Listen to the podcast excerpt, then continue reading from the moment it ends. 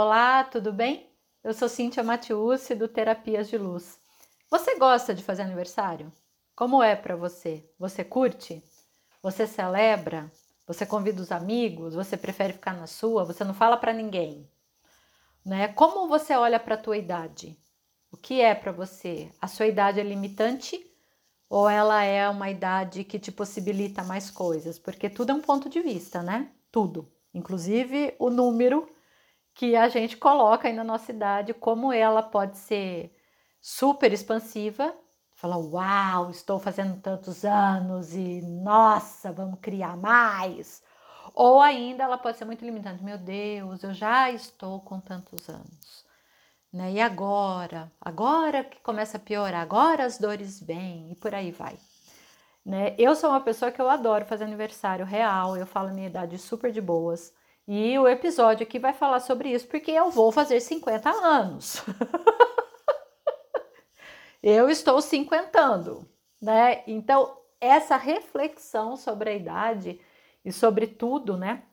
O que a nossa vida leva com a gente é o propósito aqui desse, desse episódio, né? Porque eu tô no momento de, de olhar, né, para o que eu criei, para o que eu fiz, para o que eu passei nos últimos 10 anos, né? E é isso que eu quero compartilhar aqui com você, porque eu fui sempre uma pessoa que meio que é, sofreu julgamento por conta da idade. Isso aconteceu comigo em vários momentos da minha vida, muito engraçado. É, quando eu era adolescente, né, eu, quando eu também estava no início da faculdade, eu parecia muito mais jovem do que eu realmente era. E tem, isso tem até um porquê que eu vou te contar daqui a pouco. Mas assim, eu, eu era uma menina, uma menina pequena, magrela, que não aparecia muito, que fazia questão de ser invisível, que falava pouco, que era muito reclusa e tal, e, e, e muito assim, me questionando internamente. Então, eu transmitia realmente é, esse aspecto da menina. Então, embora eu já tivesse, por exemplo, 18 anos de idade, já estava na faculdade, as pessoas achavam que eu tinha 13. 13! 12 anos, era uma coisa assim muito engraçada, né? Eu já, quando eu comecei a namorar com meu marido, eu já tinha 20 e poucos anos, uma vez, eu estava lembrando disso hoje até. Eu tava, eu acompanhei ele no, ao dentista. Ele foi ao dentista, eu tava junto e ele falou: Cíntia, fica aqui me esperando, depois a gente sai, vai fazer alguma coisa. Maravilha, né? E eu, assim, namorando, aquela coisa apaixonadinha, junto com ele em todos os momentos. E aí, o dentista, quando ele saiu, o dentista veio me cumprimentar. Daí, meu marido falou assim: Cíntia, ele perguntou se você era minha irmãzinha, no diminutivo, assim. Aí ele falou: Não, é minha namorada. Nossa, minha namorada, mas ela não é muito mais nova do que você? E assim, eu já tinha vinte e tantos anos. E ele, o cara achando que eu era tipo uma garota de 13, 14 anos. Então, esse, esse momento da minha vida em que eu parecia muito mais nova me incomodava muito. Porque eu chegava, eu saía nos lugares, as pessoas, ah, eu quero tomar uma cerveja, você não tem idade, eu tinha que mostrar documento o tempo todo, eu tinha que mostrar documento para viajar, provando que eu já era, né, maior de idade. Então, passei por várias situações, até mesmo né, na, na, na, questão de conseguir emprego, porque as pessoas achavam que eu era muito mais jovem do que eu realmente era. Então, isso foi interessante. Eu lembro da, que a minha avó, que gente, eu conversava muito, e muitas vezes eu me chateei com isso, né, na minha, na minha adolescência, né, e no início da vida adulta, eu me chateava com isso. Falei, nossa, mas o que, que eu tenho que fazer? Que coisa, né, porque eu pareço muito mais nova, né, as pessoas não olham para mim e tal. E a minha avó falava assim para mim, Cíntia Fica tranquila, porque quando você for mais velha, você vai gostar de parecer mais nova. então, assim, nossa, isso vai ser bom lá na frente. Bonitinha, né? Eu falei, ah, então, pois é, então talvez eu esteja nesse momento de estar tá curtindo, né? Ter um semblante mais jovem. Mas o que, que eu quero trazer aqui para você, que foi a reflexão que me veio, porque eu acordei com isso hoje na cabeça, falei, uau, vou gravar esse podcast falando dessa história, né? Durante esses últimos 10 anos, quando eu, na verdade, eu estava dos 39 para os 40 anos, eu acho que eu já compartilhei essa história aqui em algum momento, em algum podcast ou nas horas do treino lá no Instagram. Mas quando eu estava realmente nessa passagem, eu tive uma grande virada de chave. Foi um momento muito importante para mim que eu me deparei com eu olhava para o espelho, eu não me reconhecia, e foi quando a busca pelo autoconhecimento ficou muito mais forte e intensa para mim. Então, eu foi quando eu comecei a fazer uma série de cursos, a intensificar a terapia, a, me querer, a querer saber mais quem eu sou, a buscar respostas, e a transformação ela começou a acontecer. Eu tive uma mudança muito drástica, realmente, inclusive física, decorrente de muito processo energético, sim, e de autoconhecimento que aconteceu comigo. E foi exatamente nesses 10 anos, tá? Eu estava exatamente nessa mesma época agora que eu tô aqui compartilhando com você. Final de julho, início de agosto, meu aniversário é 1 de agosto. E eu estava pensando, dos 39 para os 40, o que, que tinha acontecido nos últimos 10 anos. Isso é uma autorreflexão, tá? Então é algo assim, é algo que eu faço comigo, né? Pensando onde eu cheguei, o que, que eu quero agora, o que, que eu vou construir para os próximos 10 anos, né? E isso me leva sempre a criar mais. E nesses últimos 10 anos, dos 40 para os 50 aí, foi quando muita mudança veio. Foi quando eu resolvi realmente colocar minha voz no mundo, me assumir como terapeuta, começar a trabalhar com pessoas, ajudar essas pessoas, é, ajudar principalmente mulheres, né, que é o meu público mais forte. Acho que 90% das pessoas que eu atendo e que chegam até mim são mulheres. E eu, eu sei que eu posso sim, né, com a minha história, ajudar muitas pessoas. E uma das coisas que me ajudou nesse período todo foi encontrar correlação com a minha mudança é, de ser com o arquétipo de deusas, tá?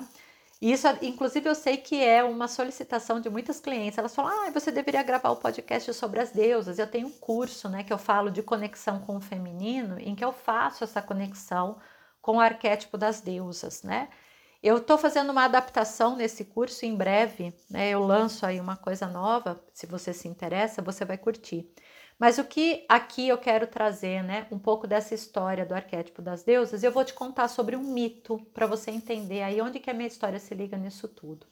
E o mito que eu quero te contar é o mito da Coré, tá? Coré é filha de Deméter, né, uma deusa, que é a deusa, né, responsável pela abundância, né? Coré é a mãe da terra cultivada, aquela onde coloca a mão e tudo se cultiva, né? Então a gente está falando de mitologia grega aqui. E Coré é a filha de Deméter. Coré é uma menina ingênua, aquela que atende a tudo que a mãe fala e deseja, né? Então imagine realmente uma menina, uma menininha, né? Indefesa. Um belo dia, Coré passeando com Deméter, e Coré, filha de Deméter e Zeus, é, ela é vista, né, por Hades, rei do submundo, e ele se apaixona por ela e pede, né, para ter um relacionamento com Coré. Isso não acontece, isso não é permitido.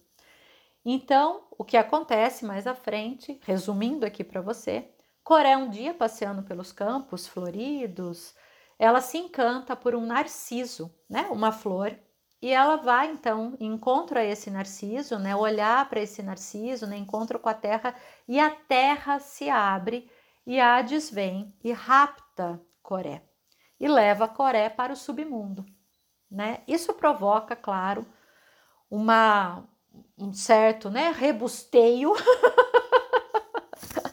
Porque Deméter, a mãe de Coré, enlouquece, fica, meu Deus do céu, cadê Coré? Coré foi raptada, e se Coré não voltar, os campos vão ficar secos, eu não coloco mais minha energia nisso, né? Então tem todo, tem todo um problemaço aí acontecendo nessa história toda. Mas Coré, quando é raptada e ela começa a conviver nesse submundo, ela, ela se encontra de uma maneira diferente. Então aquela menina, ela passa por uma modificação né, interna e no submundo ela se transforma em Perséfone. Há uma transformação desse arquétipo da menina para uma mulher. E aí, né, sabendo do que está acontecendo, né, com relação aos campos e, né, a preocupação de Deméter e a preocupação, né, da, da própria estrutura toda nossa, né, os campos vão secar, Deméter não coloca mais a sua energia nisso, então Perséfone resolve voltar né, para que possa melhorar toda essa situação. Só que antes dela voltar, ela resolve provar e Hades oferece a ela romã. E ela resolve provar o fruto. E aí ela volta. Então, quando ela volta a reencontrar com a mãe, ela já está diferente. A mãe pergunta: Você não comeu nada, né? Lá embaixo. Ela falou: Não, eu provei, né, da romã. Só que quem prova de algum fruto do submundo passa a pertencer a esse submundo. E aí então, quando ela retorna a Deméter para que os campos se recuperem, para que a abundância possa voltar, ela percebe então que ela não faz mais parte daquele reino, né? Então ela passa parte do tempo com Deméter, né? Então na Terra e parte no submundo. Ela volta, né, para o submundo, porque ali também agora é o mundo dela. Ela passa a ser a rainha do submundo. Ela passa a viver naquilo. E que, por que, que eu trouxe esse mito para você? Porque quando eu conheci né, toda essa questão de arquétipo de deuses e como isso pode sim influenciar né, o nosso viver aqui, a gente a perceber como alguns arquétipos eles são reproduzidos na nossa vida e a nossa energia, esse mito ele fez total sentido para mim. Eu falei, eu era Coré. e me transformei em Perséfone, totalmente.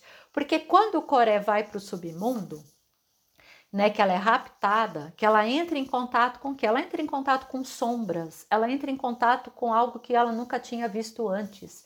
Ela é provada, ela é colocada na ausência da mãe, ela não tem mais aquela mãe que está ali cuidando dela o tempo todo. Ela tem que ser ela por ela própria, né? Nesse submundo, né? Nesse ambiente escuro, né? Num, num ambiente inóspito para ela.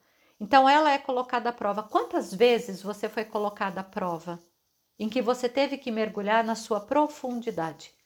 Às vezes o que nos leva a essa profundidade é uma dor, é uma perda, né?